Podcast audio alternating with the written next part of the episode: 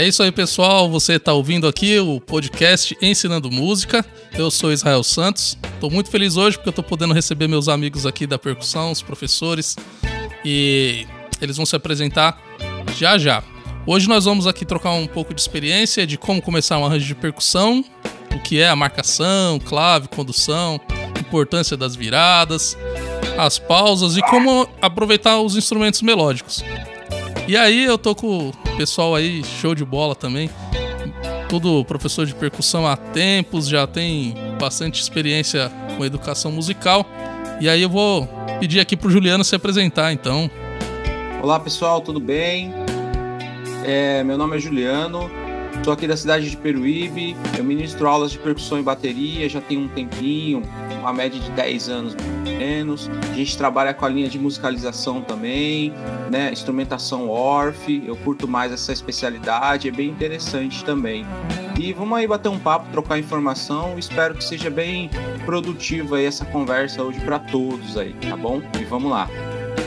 Oh, show de bola, já agradeço né, a presença aqui, sua e do Diogo, que vai se apresentar agora. Oi, pessoal, aqui é o Diogo, é, eu dou aulas de percussão, né? Sou músico aí há mais ou menos 20 anos aí também. A gente vai entregando a idade agora, né? Eu estudei um pouco de percussão sinfônica no Conservatório de Tatuí. É, estudei percussão popular também com alguns mestres da nossa região. E atualmente eu estou dando aula no Projeto Guri. Isso aí, só tem fera aí, hein, bicho? É isso aí. Obrigado aí por vocês estarem participando e espero que esse bate-papo aqui ajude você que está escutando a gente a ter algumas ideias, né, sobre como melhorar ou como começar um arranjo de percussão. Não somos, não, não, não queremos ser aqui os donos da verdade, só dicas de coisas de experiência que, que acontece nesse período de aula, esse, esses anos tendo que se virar na sala de aula, a gente acaba sabendo o que funciona e o que não funciona. E vamos passar um pouco dessa nossa visão aqui Espero que ajude você. Esse conteúdo também vai estar disponível lá no YouTube. Você vai encontrar todos os links para redes sociais e, e, todas essas coisas no link. Vai ter um PDF lá com o resumo do assunto aqui. Caso você goste e não lembre totalmente, vai ter lá um PDFzinho com os tópicos que você pode baixar para poder lembrar. Então vamos lá, então, começando o nosso bate-papo aqui.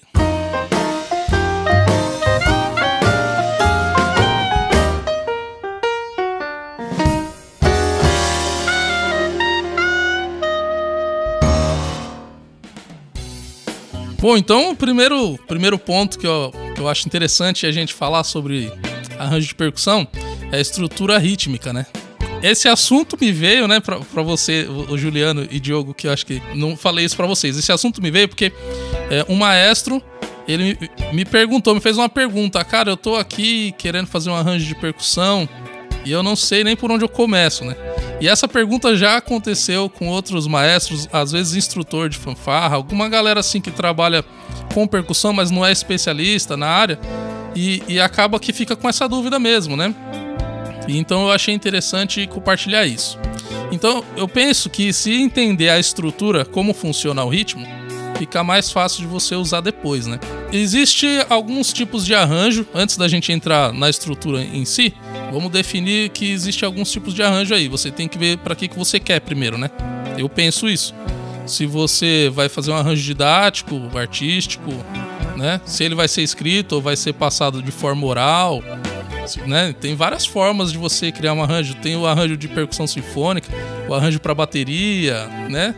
rítmico ou se vai ser para percussão melódica. Então tem vários pontos para a gente conversar. Vocês gostariam de comentar sobre algum desses itens aí? Na verdade, cara, é, eu acho que é confusão. Já começa nisso que você falou de, de é escrito, não é, de ouvido, não é. Por onde eu começo? porque a gente tem uma cultura, principalmente nos interiores, né? Depois que eu conheci o litoral aqui, eu percebo que, que quando municipais também tem essa, essa, esse fenômeno que acontece, né? Que é justamente mesclado o ensino, né? Ele ser mesclado desde sempre, né? Porque você tem ali é, um, um, tipo de educação musical formal que você vai ensinar os alunos a ler a partitura né? Que é, que é esse sistema de, de escrita ocidental que a gente tem. E, mas ao mesmo tempo você está agregando ali as bandas cada vez mais no popular, né? Repertório de, de outros continentes, de outros países e dentro da estrutura ocidental e ao mesmo tempo que vai ensinando a, a, a ler uma semina, vai passando de ouvido também para integrar ali, né? Então acho que essa confusão, esse é, tanto social quanto educacional, né? E a gente às vezes só não limitar isso na cabeça, né? Antes de começar o trabalho é, é o que dificulta, assim, né? Porque a, a parte musical mesmo, é, você vai fazer um arranjo de rock, né? Você vai pensar no rock. Se você quer mudar ele, por exemplo, né? fazer uma outra característica, você vai, né? Eu acho que daí vai bem da criatividade mesmo, né? Saber o que, que vai encaixar melhor ali com aquela estrutura da música. Mas essa essa ideia, né, de, que você trouxe de como ah, é melhor passar de ouvido ou não. É, acredito que cada vez mais forte, assim, né, cara? É, no nosso dia a dia, principal nesses projetos que a gente trabalha que envolvem música é socializar, né? Claro que a gente é, privilegia a música o tempo todo, né, cara? Ela é a protagonista da história, é, mas o trabalho é socializar, né? Então, se você tem umas pessoas que estão ali a fim de, de estar ali toda semana ensaiando e tendo aula, você vai encontrar uma maneira de, de, de integrar ela no grupo e de repente, com a dificuldade da leitura musical, você vai passar é, de ouvido, né? Um ritmo, uma base de ouvido. E o Juliano quer colocar alguma coisa? Sim, sim, eu queria colocar até é, nada melhor do que as experiências próprias, né? Eu acho que é bem legal isso aí, é, o que a gente viveu, sabe? Eu venho dessa cultura, só para agregar esse assunto, eu, to, eu toquei em banda musical, né? É diferente do modelo de banda marcial, né? A gente tem esses dois difere, difere bastante. Banda musical, o que, que é? Vem as partituras prontas e tudo mais, e normalmente as partituras de percussão são referências aos ritmos. Por exemplo, a, a, a partitura vem com a contagem só e escrito lá, por exemplo, samba. E não tem o ritmo proposto. Então, é meio que pro percussionista já é algo meio assim, você fica, caramba, se é um cara que tá iniciando, né? Você fala, caramba, o que, que eu faço aqui? Então já começa antes da, da, da, da, da prática ali da, do ensaio dessa música, já começa o material de pesquisa, né? Você precisa, pô, é um samba, legal, você vai escutar que tipo de samba que é. Ah, é aquarela do Brasil? Beleza, então é uma linguagem samba. Ah, é um trem das onze, é uma outra linguagem de samba. Então tem que pegar essas questões, né? Eu acho que é, é buscar essa referência do estilo do, do que você vai fazer. Então, antes de tocar propriamente o play, né? É, vem essa pesquisa cultural do, do estilo musical. Né? E aí, fazendo essa diferenciação, vocês podem me corrigir se eu estiver errado. Aí da banda marcial tem um, po um pouco mais assim, para não soar é, agressivo, mas tem um pouco mais desse cuidado. As partituras já vêm prontas mesmo, né? O que, que tem que ser feito?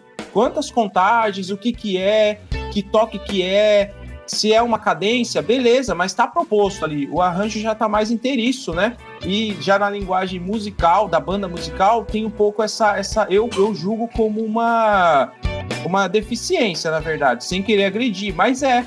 Né? Porque para quem está começando, você fala, pô, samba. Aí a partitura só tem as contagens lá, oito de samba. Fala, caramba, o que, que eu faço? Aí fica perdido, né? Eu não sei se eu entrei meio que no meio do assunto, sabe? Mas eu acho que é bom ser citado isso. Então, vem essa questão de pesquisa, pesquisa cultural do estilo musical. E assim com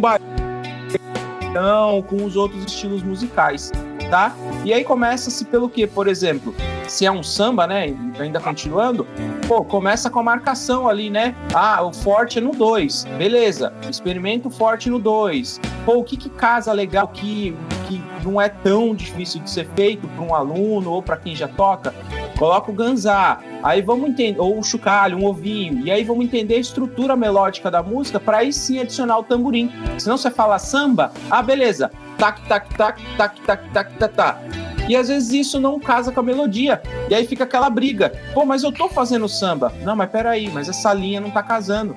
E é isso aí, né? cara, porque às vezes a, a gente chega na, no ensaio da banda, é, a gente pode encontrar essas duas situações, né? Da partitura totalmente escrita, da partitura só com o número de compassos indicando que ritmo que é.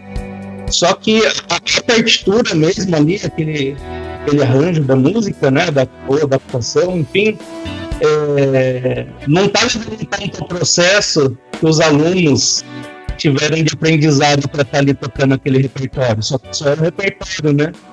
Ah, vamos conhecer, vamos conhecer Luiz Gonzaga, também das 11. Coloca lá Luiz Gonzaga, também das 11, mas e aí? É, da onde que é essa, esse pessoal que vai tocar? Eles conhecem baião, conhecem samba, que linguagem de baião, que linguagem de samba, que linguagem de não sei o quê. Né? Então, meio que o processo nunca está incluso ali, né? É, e, e, isso é interessante, porque quando a gente trabalha com oralidade, né, a gente trabalha é, diretamente com o sentimento das outras pessoas, né? Porque a gente faz ela sentir o que a gente está falando ali, né, diante da observação, enfim. É, e isso pode gerar muito conflito na hora de, dar o resultado esperado, né? É, é, interessante esse assunto porque por isso que eu coloquei ali, né? Tipos de arranjo. Se vai ser didático, aí você tem que pensar que isso aí tem que contribuir para o aprendizado do aluno. Eu penso assim, né? Se você está fazendo um arranjo para uma turma iniciante, eu acho que mais importante do que a música ficar do jeito que você quer é o aluno evoluir em, algum dos conteúdos que você está propondo ali. Inclusive, quando você vai. Pegando o exemplo do Juliano do samba, né?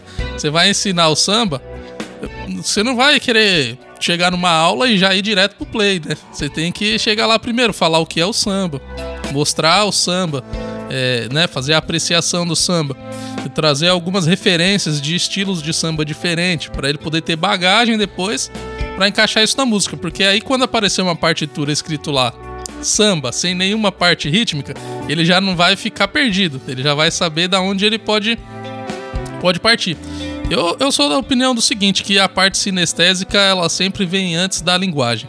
Eu acompanho o processo de aprendizagem das crianças. Primeiro elas, elas engatinham, né? Primeiro elas balbuciam algumas coisas e para falar mesmo a linguagem de comunicação é quando elas já estão um pouco maiores.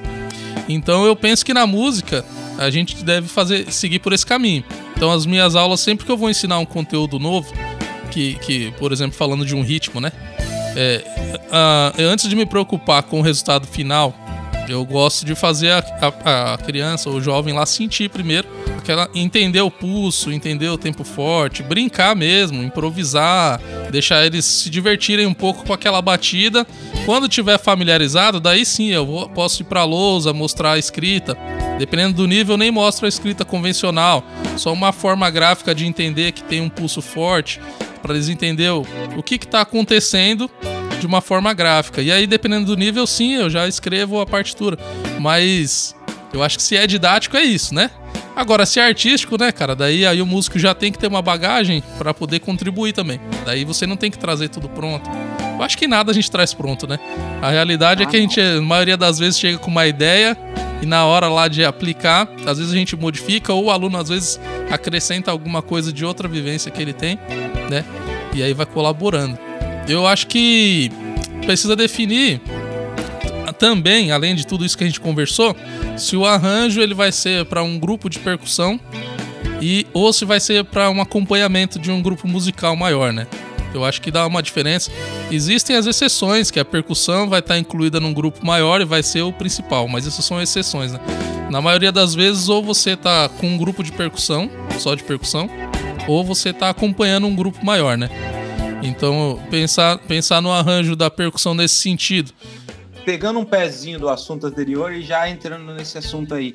Eu acho que eh, na hora da formação do, do, de um arranjo de percussão, sendo ele didático para um grupo que está sendo musicalizado ou para um grupo que já, né, fazendo parte de um grupo já maior que já toca, eu acho que é, quebrar esse modelo de tudo bem, tem momentos que a percussão é o coração mesmo, tem que ser aquela coisa pulsante, mais marcante. Por exemplo, o rock, né? Que tem uma linguagem um pouco mais. A gente pegando. É, mais quadrada, vamos falar assim, né? Tum, tá, tum, tum, tá, tum. É quadrado, né? Quadradinho, não tem tanta. não quebra tanto. Mas pensar isso de forma um pouquinho mais é, nos arranjos de percussão, pensa como melódico, né? Mesmo sendo um instrumento, é, um tamborim, por exemplo, pensa ele falando uma frase, não só uma marcação no surdo também, sendo uma linguagem mais é, trazendo isso para a memorização do aluno, né? Que nem essa questão de utilizar é, gráficos e tudo mais. Eu gosto muito de utilizar, agregando aqui, para a gente entrar nesse assunto mais é, é, iniciante, musicalização e tal. Por exemplo, fra frase para o samba, né? Aquela clássica, né? né? Vai lamber, tá bom. Vai lamber, tá bom. Isso super funciona, isso entra na cabeça do aluno e aí fica, poxa, que legal, vamos fazer o samba, vamos? Como que é o samba? Aqui, ó, vai, lamber, tá bom. Vai, pa, e isso vai entrando. Aí eu, vamos fazer um chocalho? Taca, tica, taca, tica, taca, tica, taca, tica, taca, tica, taca, tica. Sabe? E isso sem entrar muito na questão teórico musical. Né? A gente vai ali no modo prático e tal, vai exemplificando e o aluno vai executando. E é aquilo que o Israel comentou, né? A criança começa fazendo grunhidos, gestos ali, né? Sons, ela tá se comunicando. Então é mais ou menos esse lance na música. Depois ela vai para a escola, ó, essa é a letra A. Só que ela já fala, ela já é preparada, ela já tem algumas sílabas, ela já constrói. Então é a mesma coisa nessa questão da linguagem da, da, do ensino da percussão, isso na questão de musicalização, né? Uma questão mais iniciante e tal, né? Eu acho que é, eu, eu enxergo dessa forma, tá? A experiência, né? Experimentar é a melhor educação que a gente tem, né, cara?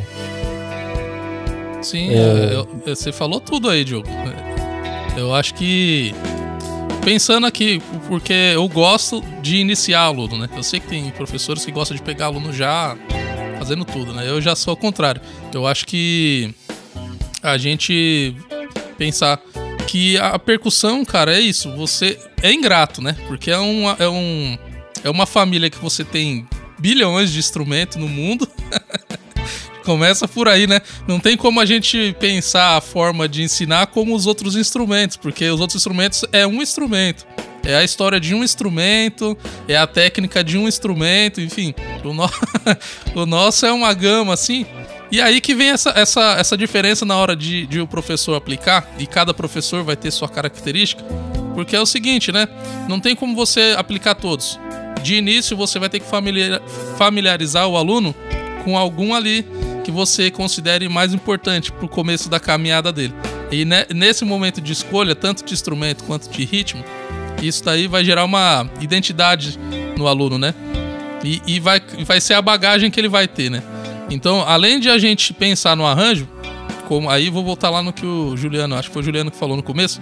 Além a gente pensar no arranjo, tem que pensar no, no citar no ponto do aluno, né? O arranjo, ele tem que ajudar. o arranjo, ele, ele tem que ser feito para ser possível de tocar, né? Eu penso assim. Então, se você tá na Filarmônica de Berlim, você pode escrever um nível técnico X lá, escolher execuções diferentes, enfim escolher cinco pares de baquetas em dois compassos para fazer a mudança. Agora, se você está com um aluno que está iniciando, o que, que ele tem de, de condição de coordenação? O que, que ele tem de leitura? Se você for fazer o arranjo escrito. Aí você tem que pensar, acho que nesse quesito, antes de fazer o arranjo também, né? É, isso é, é, é inclusão, né, cara? Principalmente eu acho que, que nós três aqui tem essa experiência de de trabalhar no ambiente musical, mas que, que, promove outras coisas também, não só musical, né, cara, que a gente chama de, de social, né, essa interação nossa aí com, com, os outros seres humanos. É, a música é, pra gente, né, nesse, nesse contexto, né, é, é totalmente inclusiva, né, porque a gente nunca vai deixar ah, puxa, você não vai tocar a caixa porque você não conseguiu.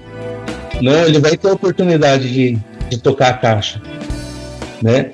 Diferente, de repente, de um trabalho econômico com música, né? Uma orquestra, obviamente, você não toca, você é despedido e contrata um outro. Né? Mas nesse nosso contexto aqui de hoje, aqui, eu acho que é, a inclusão é a chave, né? Porque você consegue pegar, nem no, no trabalho do Guri, é, tem três divisões de turma: turma A, B e C, né? Iniciante até a, a mais avançada. É, então você pega alunos da turma C com a turma B, com a turma A, e todo mundo vai conseguir tocar junto. Né? Você vai, obviamente, você vai fazer adaptações né, na, na estrutura rítmica para compreender, no instrumento que ele já tem um pouco mais de habilidade ou que ele tem condição de aprender ali é, no momento ali, né? Mas eu acho que a, o grande lance é o que o Israel colocou aí agora, né? É, essa inclusão do trabalho do, na música, né? Porque a gente pensa no sentido, né? Pelo menos eu penso quando eu vou para aula, eu penso no sentido. Puxa, o que, que eu vou fazer? Qual que é a minha aula de hoje? Eu estou beneficiando uh, as pessoas através da música ou estou beneficiando a música hoje? Né? O que, qual, qual que é o meu objetivo? O que, que é mais importante? O aluno desenvolver plenamente a técnica ou ele entender o conceito de samba ou entender a história, o que, que vem por trás do maracatu, né? Então, esse sentido, às vezes, muitas vezes complica, né? É, eu estou pensando ainda na pergunta inicial do Israel aqui, né? Quando o regente chega, ah, por onde eu começo a escrever arranjo da percussão, né? É, Para mim, uma resposta, assim, um pouco grosseira, desculpa, mas, assim, é, primeiro, é, observando é, qual é o nível, né? E qual é o contexto do, do arranjo, né? Daquela música. Porque se você trabalha com leitura rítmica, né? Com, com, com leitura melódica, enfim, com partitura, os alunos têm que saber ler o mínimo de partitura. Né? Porque senão não, não vai adiantar você escrever é, 50 mil frases de, de, de samba numa partitura, sendo que o aluno não lê. Né? Então, acho que é, é, até um pouco antes de saber como fazer o arranjo, é já ter uma ideia né, de como é esse arranjo, né? A gente pontuou depois, se é didático, se não é. Então, assim, é, o, o, o líder né, daquele grupo ali, que geralmente é, o, é a pessoa que faz os arranjos, que faz os ensaios, que organiza as apresentações, né? É, ele já tem que ter né, a, o, qual que é o material que ele está trabalhando para daí pensar na música, né? E daí pensando em música é conhecer o repertório, né? Difícil escrever para por exemplo, se eu for escrever para música árabe hoje, né? Primeiro que eu vou ter que traduzir música árabe para partitura, que é como eu aprendi a tocar aqui, que é como eu ensino também né? Tem ensino da partitura, da leitura musical nas minhas aulas. Então eu vou ter que fazer essa tradução do ritmo árabe que tem escrita é, semelhante a nós. Né? Então, a partir daquela escrita, eu vou ter que tentar também traduzir o que, o que é aquilo dentro de um contexto cultural, dentro de um contexto muito maior. Né? Então, por exemplo, para privilegiar a música árabe, é, são anos e anos de pesquisa. E sem ter nascido lá, é, vai, né, no Marrocos, por exemplo, vai ser muito difícil, entendeu? Entender plenamente o que é. Né? Vai ser muito difícil. Mas agora você tem uma música da Shakira que tem uma intervenção do Verbac, por exemplo, né? O que, que eu estou fazendo? Eu estou privilegiando o arranjo da Shakira que são Verbac. Né? Então eu não vou privilegiar de repente a, a, todas as nuances né, que tem o ritmo verdac dentro da, da, da, da, dança árabe, por exemplo, mas é possível fazer, é tirar um timbre igual, por exemplo, né? E numa estrutura rítmica ali já pré-combinada ou, ou, escrita, ou então de improviso, né? Com, com, alguma, com algum conteúdo que a gente já tem, né? A gente consiga fazer, é, para quem está ouvindo, para o público, né? Fazer uma intervenção ali que o pessoal está ouvindo assim, nossa, olha, teve uma história com a música da Shakira, por exemplo. Né, seria um, um, arranjo, né? Mas daí tudo vem da concepção, da, da ideia mesmo. Puxa, que, qual é a intenção, né? De bom pra onde que a gente vai, né? Mas pensando no, nos que estão começando com o trabalho de percussão, é, acho que é importante dizer porque tem gente que não sabe mesmo, né? Que existe a diferença de arranjo e adaptação, né? Uma coisa básica, mas é interessante que se fale. O arranjo é quando você cria do zero, você tem ali a, a ideia musical que, que caracteriza uma composição, é a melodia, certo? Então, a partir do momento que você tenha uma melodia de alguma música que você queira tocar, você vai, vai criar o seu arranjo só utilizando essa melodia de, de início. O resto você pode criar, mudar tudo. Mudar harmonia, mudar, colocar contracantos e incluir a percussão. Aí você está fazendo um arranjo. A adaptação já não. A adaptação você tem um arranjo pronto, você gostou do arranjo que alguém criou, você quer que o seu grupo toque esse arranjo. Você viu que ali para o seu grupo tocar você precisa fazer algumas modificações e aí você vai então adaptar. E às vezes a adaptação é profunda. Como vocês já falaram, né? É, vou, vou citar, né? É, é porque, primeiro para você escolher o arranjo, eu, eu, eu acho que você já tem que escolher pensando no grupo que vai tocar. Existe um milhão de arranjos. Se você pegar aí, sei lá, é, qualquer música, o Trem das Onze, como citaram, vai ter bilhões de arranjos de Trem das Onze. Aí vai da sua paciência de você ver qual daqueles está condizendo, porque vai ter formações diversas. E percussão é mais complicado, porque às vezes vem uma linha de bateria, quando vem, às vezes vem três linhas.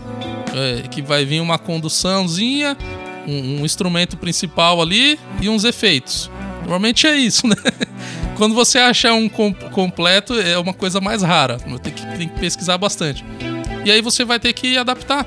E no caso, adaptar aqui, às vezes o arranjo e a adaptação até que caminha junto, porque você pega um arranjo que está tão cru na percussão, tem a base que você precisava, mas ele ainda está cru, você vai acrescentar ali mais cinco instrumentos no arranjo, né? Você vai vai, vai, vai mudar algumas partes, enfim. Cara, eu acho que é pensar assim, não fugindo muito, mas vai, vai pensar no, no, no, resultado final, né? É delicado, né? Mas pensar, pensa que a música, na verdade, uma coisa mais um pouco mais filosófica agora, né? A gente tá contando uma história, né? A música é uma história ou é uma mensagem, né? Então pensa como que vocês, aquele grupo, se é um grupo iniciante, como que eles vão contar essa história? Dentro da realidade musical deles, das limitações e tudo mais, né? Pô, eles só sabem fazer isso, só que é um samba. Caramba, como que eles vão contar a história que é um samba, né? E aí fazer essa montagem, né? E, se é um grupo mais avançado, pô, já posso explorar um pouco mais as a linguagem, né? A gente vai falar de, de conhecimento, né? É é, musical é a linguagem. Pô, aqui eles já vão conseguir fazer uma virada mais puxada, por exemplo, num pandeiro, ou uma chamada de uma levada de surdo mais cheia de notas e tal, no momento certo, enfim, uma coisa mais swingada. Se é um grupo iniciante, pô, eles vão contar também, mas do jeito deles. Então essa coisa mais é contar a história, pensando depois no coletivo, né? Mas é, é isso aí, é, o Israel falou. Eu concordo. Então, acho que a gente entra num ponto agora que eu acho que talvez seja o mais importante para quem está ouvindo, que é a estrutura rítmica. Eu acho que é mais fácil do que a gente chegar aqui e dar uma receita para fazer, que é bem difícil fazer isso, né? é a pessoa conseguir entender como que funciona um ritmo. Arlindo Colares tem um tem o como é que é o nome lá? Aí assumiu a palavra. Tem um artigo, é uma tese dele, da formação dele, estudando isso com as músicas brasileiras e com as músicas de matriz africana. E aí tem um padrão, inclusive ele cita outros autores que já fizeram esse tipo de estudo nos seus países. E aí em todo, todo ritmo tem um padrão que você consegue mapear o ritmo, né? E, e, que se cria uma estrutura. Alguns vão falar de, com outras palavras, mas o sentido vai ser o mesmo. Você tem ali o tempo forte, tem a marcação, né? que é o tempo forte. Como a gente falou do samba, por exemplo, tem o surdo que vai marcando o tempo forte. Porque essa, essa questão do, da estrutura rítmica é interessante que ela serve para percussão, mas para qualquer parte rítmica, né? Quando você escreve uma, um arranjo só sem percussão, por exemplo, você tem o ritmo ali embutido, né? E aí essa, essas noções aqui servem para esses grupos também. E você tem então a clave, a gente chama de clave, algumas pessoas podem chamar de ostinato. É, tem é, na música caribenha vamos chamar de chave, né? Que é em espanhol, chama llave. para eles é a chave, enfim. Depois a gente vai falar um pouco sobre isso. E, e tem a condução.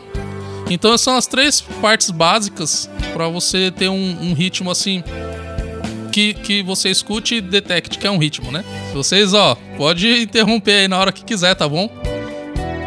Marcação, então, é aquela levada que vai evidenciar o tempo principal. Eu acho que se a gente tiver fora de acordo aqui, vocês podem interromper, ou se tiver um exemplo melhor do que eu falar, para a pessoa entender. Na verdade, é a marcação do, do pulso, né? Do, do, do, do compasso, né? É a estrutura de marcação dentro de um compasso, né? Por exemplo, né? Isso, aqui a gente está falando assim diretamente um ritmo e sim. Então vamos imaginar um ritmo, sei lá, o afoxé, por exemplo. Então a gente já sabe ali que ele tem parecido com samba, mas normalmente ele vai com duas batidas no segundo tempo, certo? Então a gente já tem essa. Isso seria a marcação dele ali. Vai não tá é muito sempre dentro da mesma simetria, né? É, a mesmo, é o mesmo esquema. Ele tem aquela característica que pode ser variado. Você vai criar uma composição, sei lá, vai criar uma, uma fuga, vai criar uma sonata. Você tem os elementos, você pode variar esses elementos. Com ritmo não é diferente. Você tem a base ali, e no, no, meio da execução, como o Juliano falou, você pode escutar a melodia e fazer as suas variações necessárias para que você converse com a música, né? Dentro da marcação ainda, é o responsável por indicar o tempo forte do ritmo. As batidas normalmente são as batidas graves, né? Aquilo que a gente chama de chão. E que vão conversar com os baixos, né? E caracterizar o ritmo. Então, aqueles instrumentos que estão fazendo o baixo, dentro do arranjo harmônico lá, é, e melódico, também vão ter que conversar com esse grave aqui da percussão. Eles, eles juntos vão, vão fazer parte essa, dessa caracterização, né? Aí alguns instrumentos aqui que eu achei interessante citar, pode ser o bumbo, o surdo, mas a bumba, né? É, eu já gosto de, de pensar, cara, como função, né? Qual que é a função da marcação? Qual que é a função da condução, né? Da clave, né? É, porque, por exemplo, se a gente for pensar só em som grave, cara, dá a impressão que a gente está pensando em marcha ou samba. Porque você pega maracatu, por exemplo, nação Porto Rico, que é, que é maracatu de, de, nação, né, de baque virado. Ah, a marcação está no tambor mais agudo do instrumento, sim, sim, né? nem, nem, é, nem é de fazer marcação, a função do instrumento é, é, é, é, o que a gente chamaria nesse contexto aqui de clave, né? Sim. Porque é, é, esse ostinato, né? Esse balanço, e isso que também é parecido com a condução, né? A condução é o percussionista, né? Chega no ensaio lá, é lá bemol com sétima, lá bemol, é samba, vai preenchendo aí, né? A condução é, é o que vai fazer essa teia, então, para todo o ritmo é, conseguir manter a simetria, né? conseguir manter a, as oscilações que são características de, de, cada cultura, de cada, de cada grupo tocante aí, né? É por isso que eu acho interessante, eu, eu já comecei dizendo que a nomenclatura pode mudar. O interessante ali é o conceito mesmo, né? Porque marcação, é. né, pode, é como você disse, você tem toda a razão nisso daí. Para outros ritmos, é, é, até porque às vezes a, a a cultura que o ritmo está inserido não, não, não tem uma linguagem culta como a gente tenta colocar, né? Nos, nos livros, enfim. Eles têm o jeito deles de chamar lá. É. Então aqui, pensando, esse nome condução, ele pode ser mudado. Importante, como você disse mesmo, você frisou bem legal. A função, né? Ele tem essa é função de, de, de, de fazer a caracterização grave. Até porque eu citei alguns instrumentos graves, mas vamos supor que no arranjo de percussão você não tem esses instrumentos. Você vai ter um instrumento ali que vai ter um som mais grave dentro do que você tem, né? que pode substituir isso, né? Pode, pode ser totalmente diferente, né? Mas imagina assim, ó, por exemplo, até, até pra gente entender como estruturar um arranjo, né? Pega a escola de samba. já que a gente fala bastante de samba, né? Pega a escola de samba, tem o surdo de primeira e segunda ali. A função deles é marcar o passo da música, né? Marcar o andamento da música, certo? É, eles não vão variar. É, é sempre aquilo ali. Quando eles fizerem um break ou fizerem uma frase diferente do que é aquela função deles ali, que é marcar o passo, já vai ser outra coisa, não vai ser mais marcação, vai ser uma convenção. Entendeu? Ou então o próprio break, né? Como a gente diz na rua, né? Ah, fazer o break, né? Então já altera a função da, daquela frase, por exemplo. Não é que alterou a frase da marcação, não, deixou de ser marcação por um instante e virou uma convenção, virou um break, virou um fraseado, enfim. Até para quem tá ouvindo e, e, entender, quando a gente falar o, o ritmo, né, é porque é, é, aberto, né? A gente tá falando da estrutura básica ali, o mínimo, o mínimo do mínimo para você dizer que é um ritmo. Então, imagina, o Diogo já citou aí viradas, breaks, enfim. Mas imagina ali o, só o ritmo, sem, sem o arranjo pronto, né? Só, só o pedaço que você tá tocando o ritmo reto sem fazer, só mantendo o ritmo, vamos, vamos dizer assim, né? É, mesmo que, que mude o instrumento, essa função vai estar tá presente, né? Não vai ter como você tocar um samba, mesmo que você faça com balde, vai lá. Você vai fazer um samba com balde, você vai ter que ter essa função de, de marcação, vai ter que ter essa função dessa característica que vai marcar o que é, que é o samba, né? Eu Senão já vira um arranjo, né? Senão já vira uma fusão, sei lá improviso, né? Mas é deixar de ser samba por um instante ali, né? Não, eu acho que é, é, interessante esse debate, essa questão, porque são visões, né? Por, por exemplo, Sim. né? E eu achei, é... desculpa, só fazendo um parênteses, eu achei super interessante essa, essa visão do Diogo, assim. Eu, penso, pensa diferente de mim, mas já, já aprendi, já achei legal a forma dele ver. Sim, não, é bem interessante. Eu vou até eh, pegar a linha de raciocínio dele, por exemplo, né, no maracatu, né? Se você observar o agogô, né, ou o gongue e tal, ele pode ser o instrumento ali característico de marcação, em vez de ser o instrumento grave em relação a, a, ao samba que a gente comparou, né? E se a gente pensar, a gente foi um pouquinho mais além, né, no, no assunto, mas se a gente pensar, por exemplo, num, num grupo iniciante, para identificar esse tempo e tal, pensar no arranjo, se é um grupo de crianças, por exemplo, é botar um som, por exemplo, escola, uma escola de samba. E vamos caminhar no ritmo você pode observar que algumas crianças vão caminhar de forma diferente, mesmo dentro do, desse ritmo, mesmo sabendo que. Algumas vão é, inconsciente até marcar o contratempo disso aí. Então você vê que é a questão de ótica, né? Só, só comentário, mas já aconteceu, eu já vi que a criança marca fora e a, marca no contra e absurdamente cravado o contratempo. Aí você fala, aí você fala caramba, como assim? Porque ela, porque ela tá marcando o que ela tá sentindo, né? Ela não tá marcando o que Exato. a música precisa que seja marcado. É, isso, é, e exato, exato. e quando isso acontece, se você pensa assim, pô, se eu falasse pra ela fazer isso, ela não ia fazer, né?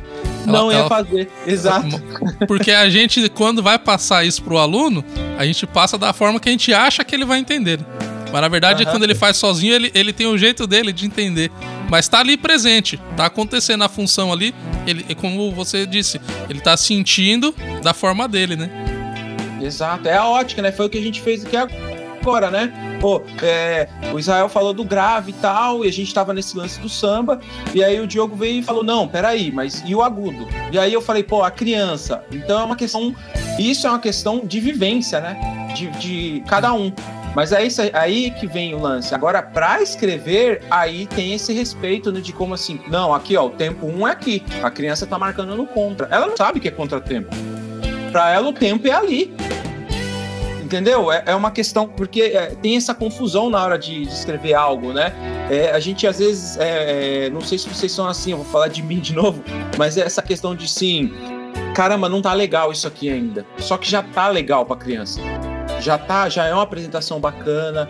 Quem vai assistir vai falar, nossa, que trabalho legal. Mas a gente se cobra muito.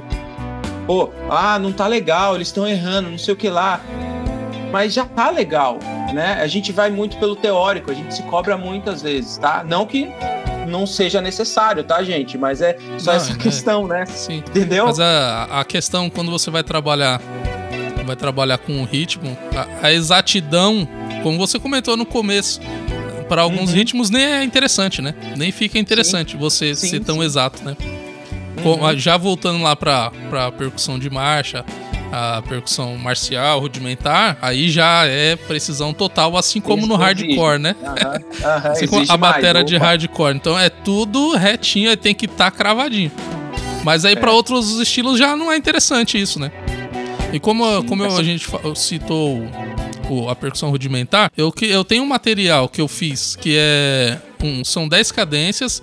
Porque eu, eu tenho uma escola de percussão rudimentar também, né? Não só, mas também. E, e aí eu sempre percebi que é o seguinte: você pega as partituras norte-americanas, cara, é, é treta, viu? Você- primeiro você tem que gastar um mês ali pra entender o que tá escrito. Aí depois, você- quando você entende, você fala, bicho, eu só vou conseguir tocar isso aqui depois de um ano. Então, porque é muita técnica, muita escrita, enfim. Dentro da realidade que os meus alunos na época tinham, era, era bom, porque a nossa banda, a gente costuma participar de competições, né? É um nível, assim, interessante. né? Não é um nível absurdo, mas é um nível bem legal, assim, que dá pra fazer bastante coisa. E, e aí eu, eu fiz algumas. Eu fiz 10 cadências. Eu tenho uma apostilinha com 10 cadências. E aí eu vi que essas 10 cadências, quando eu ia ensinar, eu acabava tendo que adaptar elas. Pra quem tava começando. Daí eu fiz por níveis. Aí eu fiz a- o livro nível 1, o nível 2 e o nível 3. Então o nível 1, com os aspectos que eu acho que seria o aluno vai começar a tocar a cadência hoje, então ele vai vai tocar a, a- a escrita que tá lá no nível 1. E às vezes o nível 1 é só pro professor ler, ele pode passar de ouvido ali pro aluno. E, e aí o nível 2 já vai acrescentando até ele conseguir chegar lá no 3 com alguns rudimentos e outras coisas. Mas i- isso, isso pensando junto com a inclusão. Elas, ela, elas funcionam para tocar os três livros juntos. Então, se você tiver 10 alunos nível 1, 5 nível 2 e, e 7 nível 3, os três podem tocar junto, cada um com o seu nível de dificuldade, mas vai casar na hora de tocar, entendeu? E, e justamente pensando nessa questão do arranjo, né? Eu acho que é um exemplo interessante de arranjo. Porque daí você não exclui, acontece, a música acontece, você inclui todo mundo, né? Eu acho que se a gente passar essa visão para outras, para outras formas, outros estilos, eu acho que vai funcionar. Não, esse, essa, esse assunto é interessante, essa, essa questão dos níveis e tudo mais. É, eu ia até comentar isso aí na questão de construção de arranjo ou até adaptação, né? É, é meio, não, não que so, vá soar grosso isso, né? Ou de qualquer modo, mas pensar em bloco, né? Um instrumento complementando o outro, né? Pensar em camada, né? Se eu tenho uma caixa que faz é, o preenchimento em todos os tempos, por exemplo, em um estilo musical, né? é, ela preenchendo alguma coisa com um tamborim, né? Falando do samba, tá? Que é o que eu tô estudando no momento, por isso, né? Taca, tica, taca, tica, taca, tica, taca, tica, tac, tac, tac, tac, tac, tac. Eles estão se completando, se ajudando. Ah, eu tenho um aluno que já não vai conseguir fazer essa execução. A gente simplifica, faz uma outra marcação em cima, né? Desconstruindo essa linguagem rítmica, né? É a mesma coisa dos surdos, né? Desconstruindo. Então, essa questão, essa visão. Por isso que eu falei da questão de, de ver essa mensagem. né? É um samba, é um samba, legal e tal. Estamos falando do samba porque é a nossa cultura e tudo mais, mas pode ser falado de outros ritmos. Mas pensar nessa estrutura em blocos, né? Pô, né, que nem você falou de- desses livros que você escreveu, bem interessante, né, nível 1, 2 e 3, e eles tocam juntos também, eles são iniciados, ah, um tem três meses, o outro tem um ano e o outro já tem um ano e meio, mas se colocar todo mundo junto, acontece. Então é o mesmo lance, você desafiar, né, é, os níveis, é, é isso, e pensando, e pensando no, no resultado positivo do grupo. Isso é legal, isso é legal, isso é legal, Sim. bacana. Deu, deu um trabalho didática, né, é, deu um trabalho para fazer, mas deu um resultado melhor do que eu esperava.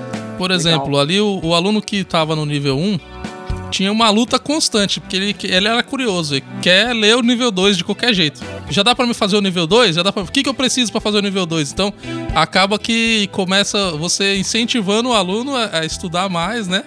A querer evoluir. Enquanto ele não chegar no 3, ele, ele vai ter alguma coisa ali, né, é, instintivamente, pulsando pra ele poder chegar lá. Então funciona também nessa parte, né? Pra gente, pra gente continuar o assunto da estrutura rítmica, a condução, pensa assim, é o preenchimento, né? Você tem ali a, a batida principal e, e, a condução ela vai começar a tampar os buracos, vamos dizer assim. Algumas conduções Trilho também, do trem, né? É, e algumas conduções caracterizam também, né? Dependendo da forma que você conduz. Por exemplo, jazz tem uma condução. Então você já sabe que aí a condução vai combinar assim. O samba a gente já tem mais semicolchetes. Né? E aí assim vai indo. Tem o triângulo no, no baião, né? Todos os instrumentos podem fazer qualquer função, né? Nós estamos pensando aqui no padrãozinho, no, no mais, mais comum, né?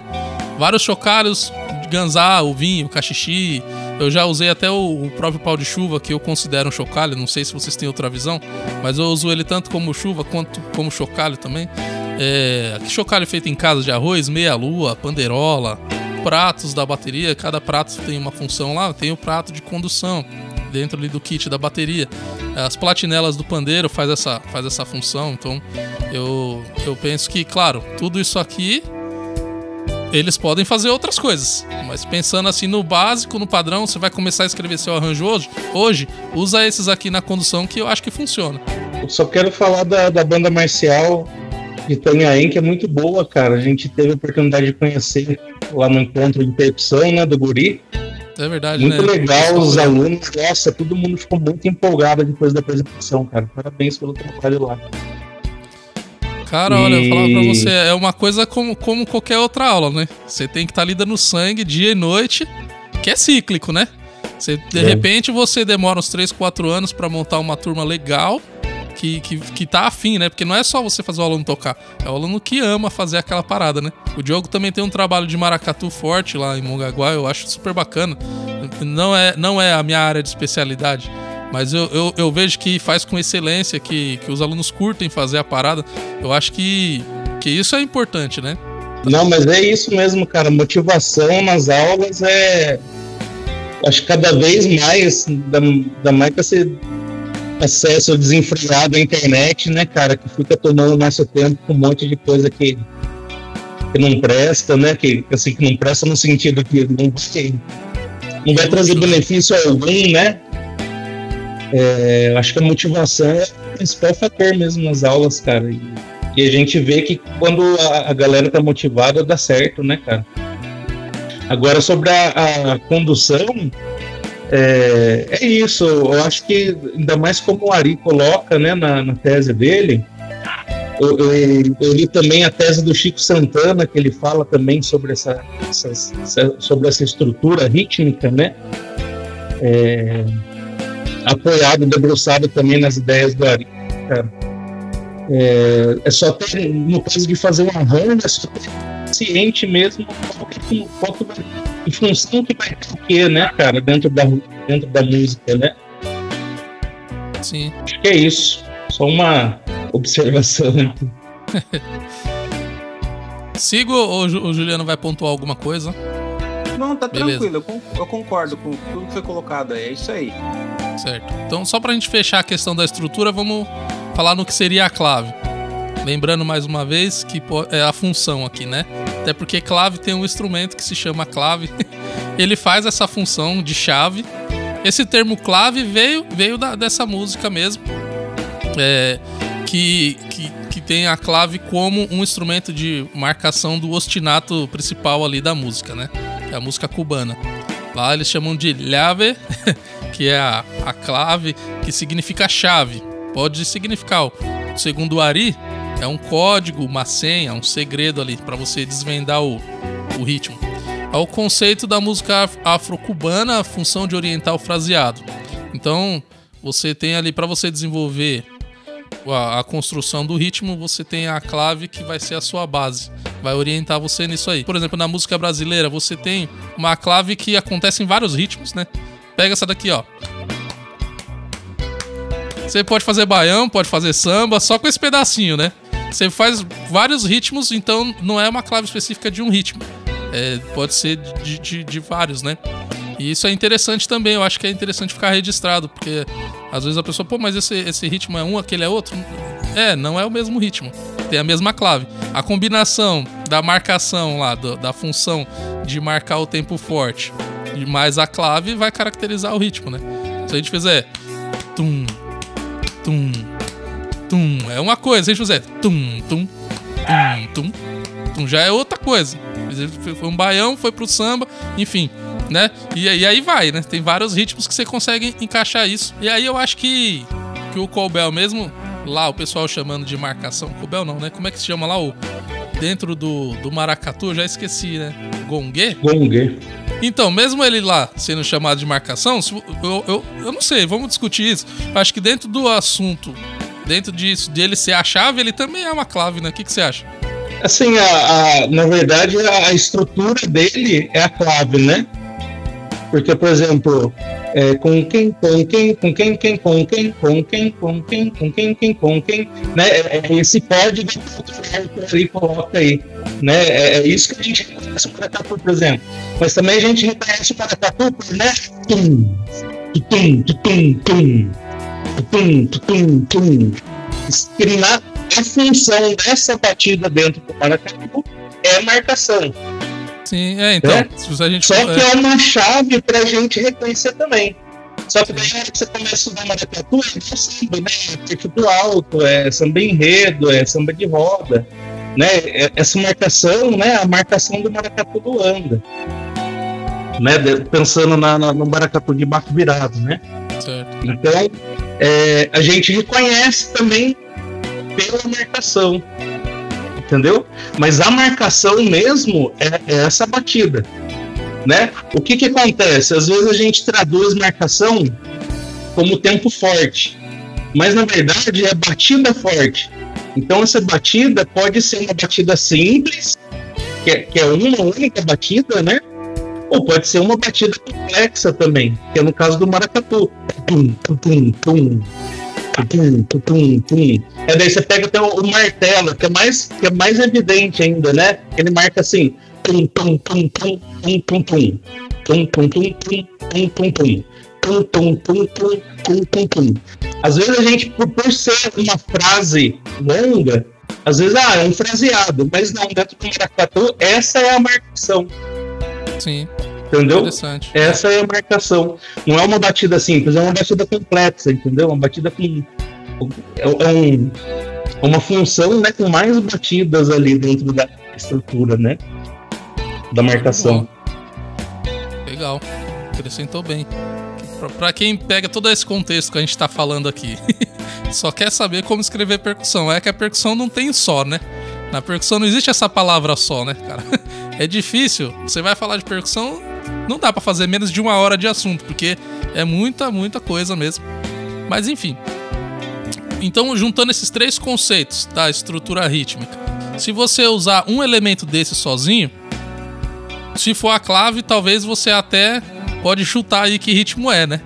Mas vai chutar, porque pode ser que tenha outro que tenha uma clave parecida.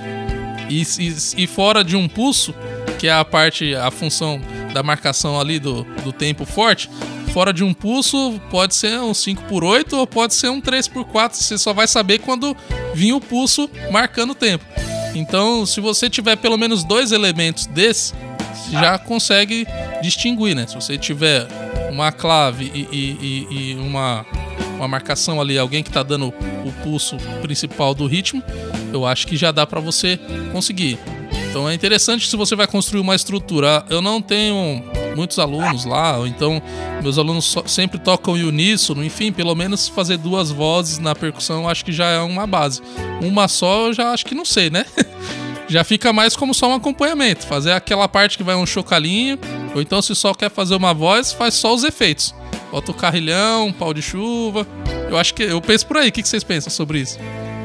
Eu acho que pra música tocar em uníssono, cara, não, não é legal é legal para didática, né? Você está ensinando um grupo, então a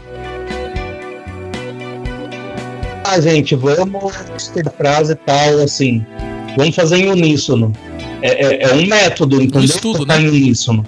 Agora é um estudo, né? Uma prática. Ali. Mas para música, é, imagina tuba, trombone, trompete, caixa, prato, bumbo tocando a mesma figura durante dois minutos. Não, não há quem goste e quem sinta-se motivado para voltar na próxima apresentação, né, bicho? É, tocar, eu falei isso, parece meio absurdo né? assim, mas eu, antes de eu começar a dar aula na banda, eu passei por várias fanfarras, né? E antes de eu ser instrutor de fanfarra, eu fui ajudante de instrutor de fanfarra. e aí acontece que eu via, bicho, eu já vi isso, cara. Bumbo, surdinho e tudo fazendo a mesma coisa. Eu acho que, assim, pra gente que analisa essas coisas, bicho, a gente tem que ter bastante bem claro, assim, é, qual que é a função daquele grupo ali, né? Que no caso, de repente, pode ser que apresentação de tal fanfarra todo mundo tocou em uníssono, porque o principal para eles ali era integrar os era proporcionar para todo mundo um ambiente de apresentação, encerramento de alguma atividade, de alguma coisa. Né? Então é, foi o que foi possível fazer, foi o que foi possível fazer mas que nem a gente que não só analisa, mas como atua também como professor, a gente sabe que, que tocar umas. que tocar ser mínima durante uma aula inteira, bicho, não é, não é tão interessante quanto tentar fazer uma subdivisão, quanto encaixar duas vozes ao mesmo tempo, né? Tocar três vozes, às vezes faz muito mais sentido para o aluno, né? Porque a gente procura uma maneira musical de passar, né? E quando a gente vê uma situação dessa, né? Ah, puxa, tá lá, trompete fazendo solo. Eu, eu vou falar do exemplo de fanfarra porque é o que a gente vê mais acontecendo, né? Mas tá lá o, o trompete fazendo a música, sei lá, tema da vitória, e a percussão tá todo mundo fazendo a mesma batida, né? Daí será que aquilo lá é, foi uma intenção musical ou foi uma intenção social, entendeu? Tá todo mundo tocando daquele jeito porque é para todo mundo participar, para ter essa, esse momento, né? De, de apresentação, proporcionar isso para todo mundo. Ou foi porque quem pensou no arranjo pensou que ia ficar legal o negócio? Que pra gente é maçante e não é musical, né? A gente trabalha com cultura, a gente vê as coisas acontecendo aí. O negócio é dinâmico, tem que ter dinâmica, né? Tem que ter uma, uma estética bonita. Né? Essa é a minha desse, visão, assim. É. Sim. E desse ponto eu abro um, um, um outro assunto, já que você, entrou nessa questão de ser uma necessidade de quem está organizando, né? Foi o que o aluno conseguiu fazer, ou, é, ou era uma intenção musical, né? Mas antes de eu aprofundar, eu queria ver se, o, o, se eu não vou tirar a fala do Juliano. Não, eu vou. É, não, é só adicionar mesmo esse raciocínio que vocês, que o Diogo já colocou, o Israel também falou. É, tem toda essa questão de tempo hábil, tempo de ensaio. É, quantas vezes tenho contato com esses alunos? Às vezes é uma vez por semana de uma hora. Entendeu? O que você consegue entregar com esse trabalho, com esse encontro? Né? Tem todas essas questões, né? Fugir um pouco do assunto em si que a gente está falando, mas faz parte, porque é os bastidores, né? Pô, não adianta ser, a gente ter uma cobrança, por exemplo, né? Reivindicando aqui um direito como, como professor de música. Ó, tem que ter uma apresentação e o pessoal tem que fazer tal coisa. Só que aí você dá uma aula por semana só de uma hora. E às vezes os alunos faltam nessa uma hora, nessa única, nesse único dia. E aí, como e aquele desespero batendo e você tendo que entregar um trabalho, sendo cobrado, sabe? É uma questão muito delicada. Eu acho que de respeito e reconhecimento com, com, com a nossa com a nossa área de trabalho. Enfim, né? Entrou puxou um outro assunto, mas não, mas essa questão. Perfeito, Juliano. Tô ouvindo aqui, cara. É não, perfeito, é bem, é bem, bicho, é isso aí. É, é, bem isso mesmo, porque eles acham que é, é, essa cultura, que nem, por exemplo, da marcha, o tempo forte. Por exemplo, eu, eu aprendi que o tempo forte é no pé direito e vambora. Então, se eu coloco um surdo fazendo uma variação fora disso, por exemplo, foi como eu falei, eu penso no arranjo percussão em bloco, eu separo ele. Por exemplo, um instrumento tem a função de marcar, vai, o tempo 1. Um e os outros vêm fazendo frases até retornar nesse tempo 1 de novo, né? Dentro de um 4x4, por exemplo. Então eu penso três surdos de forma. fazendo uma melodia, fazendo. pensando a percussão de forma é, melódica, não. Entendeu? Pensar o instrumento de percussão fazendo melodia, não só ritmo. Ah, é pop, pum, pá, pum, pum, pá, pum, pum. Beleza. Não. Tem que ser musical, né? Exato, distribuir isso para ficar mais interessante e lançar o desafio para os alunos. Só que para fazer isso, tem-se um, um bastidor, um investimento, né? Então tem um trabalho, tem aquele investimento e concentrar e ainda fazer esses alunos de repente marchar com esse toque que já vai mudar todos, né? O tempo, a batida forte do surdo, por exemplo, vai estar, tá, se todo mundo rompe marcha com o esquerdo, vai estar tá no esquerdo a batida forte. Então já mudou a cabeça de todo mundo. E é algo cultural que já vem pra gente inserido que a batida forte é no pé direito. Entendeu? E aí quando você apresenta um toque novo, é legal, só que aí algumas pessoas comentam assim: pô, você tá fazendo uma marcha estranha. Não é isso. A forte é no pé direito e você quebrou todo mundo e ninguém consegue marchar quando o seu grupo tá tocando, por exemplo. Porque é uma questão cultural, entendeu? Não sei se eu viajei muito sim, no sim. assunto, mas é, é, é uma questão cultural, né?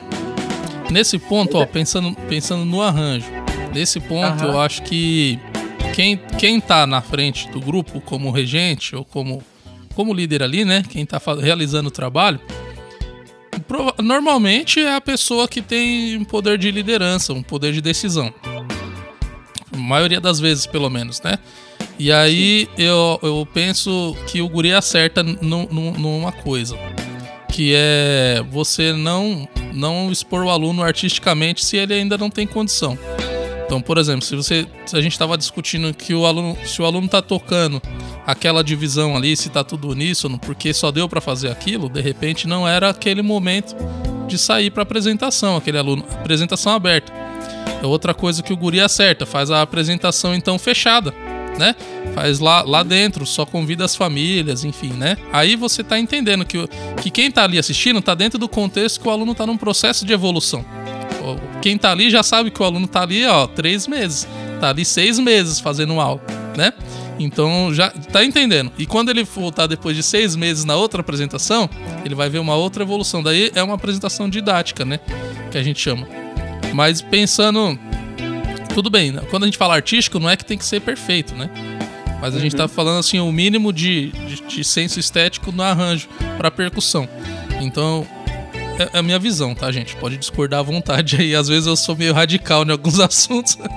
Mas é porque eu penso assim, eu penso que se você. Meus alunos, por exemplo, né? Quando eu vou, vou sair para eles, tanto do guri quanto da lá da banda. Eu vou sair com eles para tocar, cara. Se, se eu achar que não, tá, não dá para fazer a apresentação, eu não vou. Eu faço lá dentro. Porque a gente tem as obrigações lá também. Eu faço, não, vai ser um ensaio aberto. Entendeu? Vai ser um ensaio aberto, vai ser uma apresentação só para famílias. E agora, quando é para sair, vamos fazer uma apresentação para a prefeitura lá no centro, por exemplo.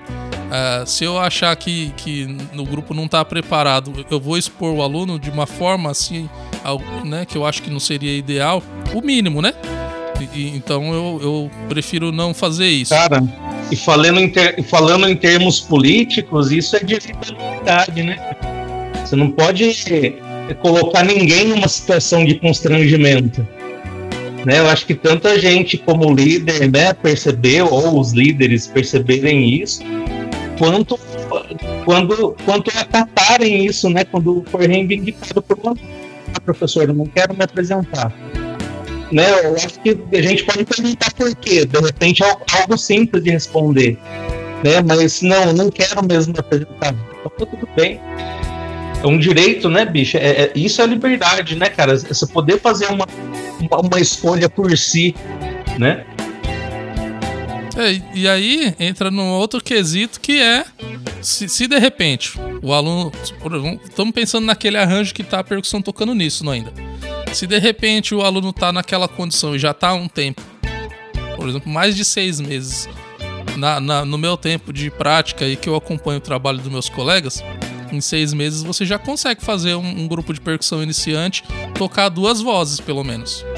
Né? Claro que você vai, você vai colocar uma coisa complexa, mas você consegue fazer um ritmo simples com, com mais de uma voz.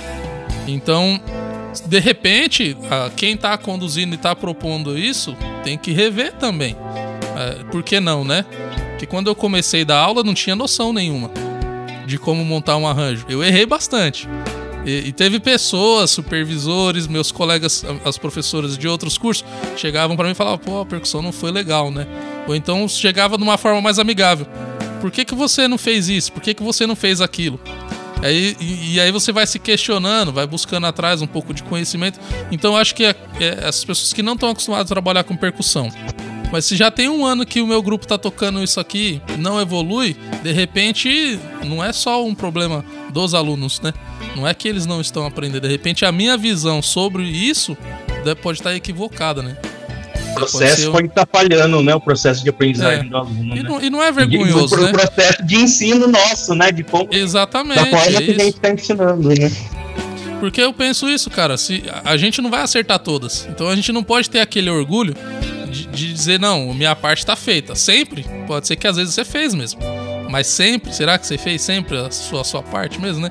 Eu acho que isso, tanto a gente como professor, ou como a pessoa que está responsável lá no grupo, eu acho que tem que se perguntar isso, né? Acho que é importante. Não, é isso, é polêmico, mas é, é, é necessário porque a gente está dividindo é, conquistas e, e, preocupações, né? Isso é, é, legal. Isso pra gente sentir assim, caramba, não tô sozinho. Apesar da gente não trabalhar junto, né? A gente é. já teve contatos e tal, mas, pô, vivemos as mesmas situações. Encontramos, às vezes, dificuldades e tal. E é isso, esse, esse bate-papo nos fortalece, né? Pô, legal, dá um, aquela injeção de ânimo que a gente chama. Caramba, vamos para cima, entendeu? O meu colega, não sei da onde, de Itanhaém, ou de Mongaguá, ou de São Paulo, também enfrenta a mesma dificuldade que eu. E aí a gente conversou e tá rolando, vambora. É isso. Esse, esse papo tá sendo muito, pô, 100% produtivo, cara. Vambora. É, eu acho que sempre que a gente senta mais de um, cara, a gente sempre aprende, né? É. Demais. É um dos motivos de eu, de eu ter criado esse grupo. Pode ter um, dois, três, se a galera sair depois, não sei, ou se chegar mais. O importante, eu acho que a gente tá nessa intenção de se fortalecer, né? Que eu acho que isso é importante.